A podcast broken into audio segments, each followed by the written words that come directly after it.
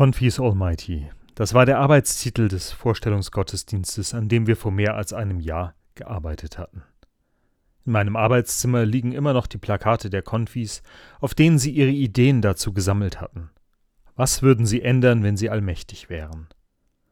Corona und alle Krankheiten dieser Welt wären kein Thema mehr. Es gibt keine Region auf der Erde, in der Menschen Hunger leiden müssen, und jeder hat ein Zuhause, in dem er oder sie gut leben kann. Menschen werden nicht mehr wegen ihrer Herkunft, ihres Geschlechts oder Aussehens diskriminiert. Sie müssen sich keine Sorgen mehr machen um die Umwelt. Plastikmüll in den Meeren und Verschmutzung in der Luft sind beseitigt, der Klimawandel kein Problem. Und die Völker dieser Welt leben im Frieden miteinander. Wie cool wäre es, wenn man vor dem Fernseher sitzend, parallel zu den Nachrichten, mit einem Winken der Hand sämtliche Fehlentwicklungen verhindern und die Welt verbessern könnte. Entstanden war diese Idee für den Gottesdienst durch einen Film, den wir miteinander gesehen hatten. Zufällig allmächtig. Die Menschheit hat in ihrem Bestreben, das Weltall zu erreichen, die Aufmerksamkeit von Außerirdischen geweckt. Und diese haben sich entschlossen, die Menschheit zu testen, ob sie würdig ist, in Kontakt zu ihnen zu treten. Sollte die Menschheit den Test bestehen, erster Kontakt und Aufnahme in den Kreis der Herrschenden. Sollte sie bei diesem Test versagen, kurzerhand werden sie ausgelöscht. Für den Test wird ein zufällig ausgewählter Mensch mit Kräften ausgestattet, die ihn nahezu allmächtig machen. Die Wahl fällt auf Neil Clark, einen Hilfslehrer an der Gesamtschule, träumend von einer Karriere als Schriftsteller und von seiner Nachbarin Catherine. Doch weder in seinem Job an der Schule noch das Schreiben seines Buches oder mit der Schwärmerei für seine Nachbarin kommt er wirklich voran. In den entscheidenden Momenten trifft er keine Entscheidung. So lebt er unglücklich im Stillstand. Und nun muss er beweisen, dass er mit diesen Kräften der Außerirdischen umgehen kann. Leider bekommt er dazu keine weitere Anleitung oder gar eine Erklärung. Die Kräfte sind für ihn eines Tages einfach da. Er weiß es nicht einmal, dass seine ausgesprochenen Wünsche wahr werden, sobald er mit der Hand ein Zeichen dafür gibt. Und so richten seine ersten Wünsche großes Chaos an. Schließlich muss man seine Wünsche sehr exakt formulieren, wenn sie wörtlich umgesetzt werden. Nachdem er allerdings herausgefunden hat, was er anrichten kann, wünscht er sich zunächst eine gute Idee und dann setzt er die Zeit noch einmal auf den Moment zurück, in dem er seine Kräfte bekam. Nun will er alles besser machen. Und er wählt seine Wünsche mit Bedacht und versucht zunächst seine eigene Welt für sich besser zu machen und macht so als Lehrer und Schriftsteller erste Fortschritte.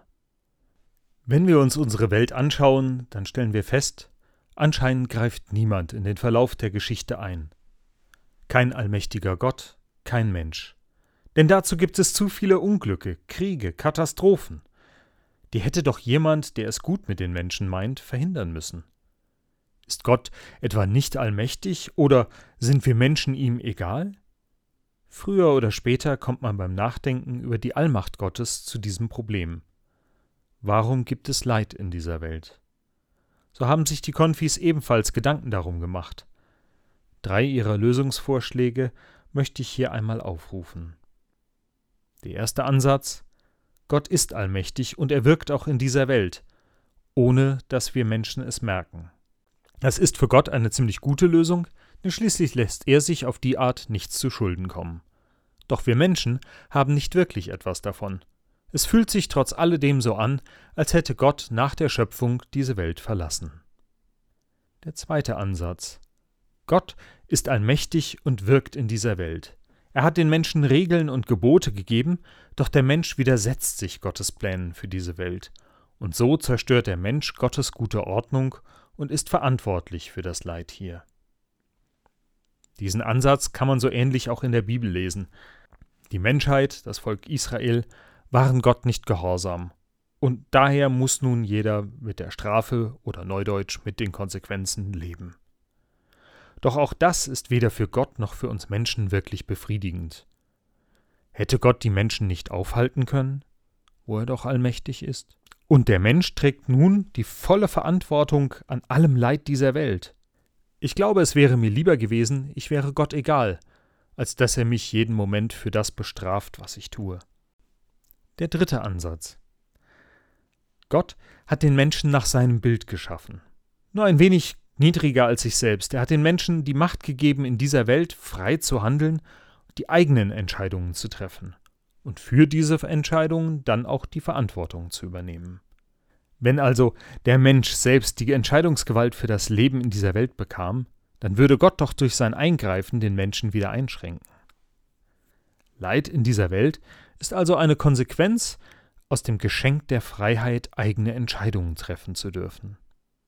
Dafür ist es aber Gott nicht egal, was mit seinen Menschen passiert. Er achtet ihre Würde und das Recht, dass sie über sich selbst bestimmen dürfen.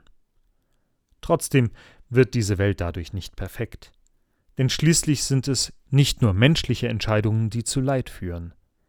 Erdbeben, Vulkanausbrüche, Flutwellen und andere Naturkatastrophen sind nicht in allererster Linie Konsequenz menschlichen Handelns. Es ist vielmehr Teil unseres Lebensraumes in dieser Welt, dass er nicht ohne Gefahren existiert. Würden wir die Gefahren ein für allemal abstellen, dann wäre diese Welt tot und kein Lebensraum mehr.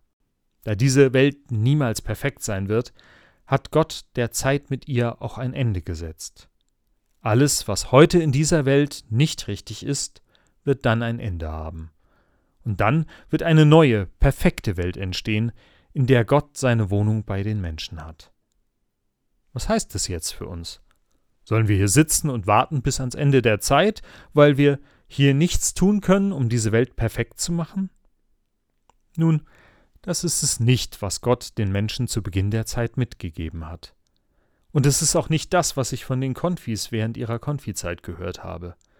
Denn der Wunsch, etwas zu tun, sich den großen und kleinen Katastrophen der Welt entgegenzustellen, der ist in ihnen. Sie haben es gesagt und gezeigt, an welchen Stellen sie Verbesserungsbedarf sehen. Um diese Welt an diesen Punkten zu verbessern, da muss man nicht allmächtig sein.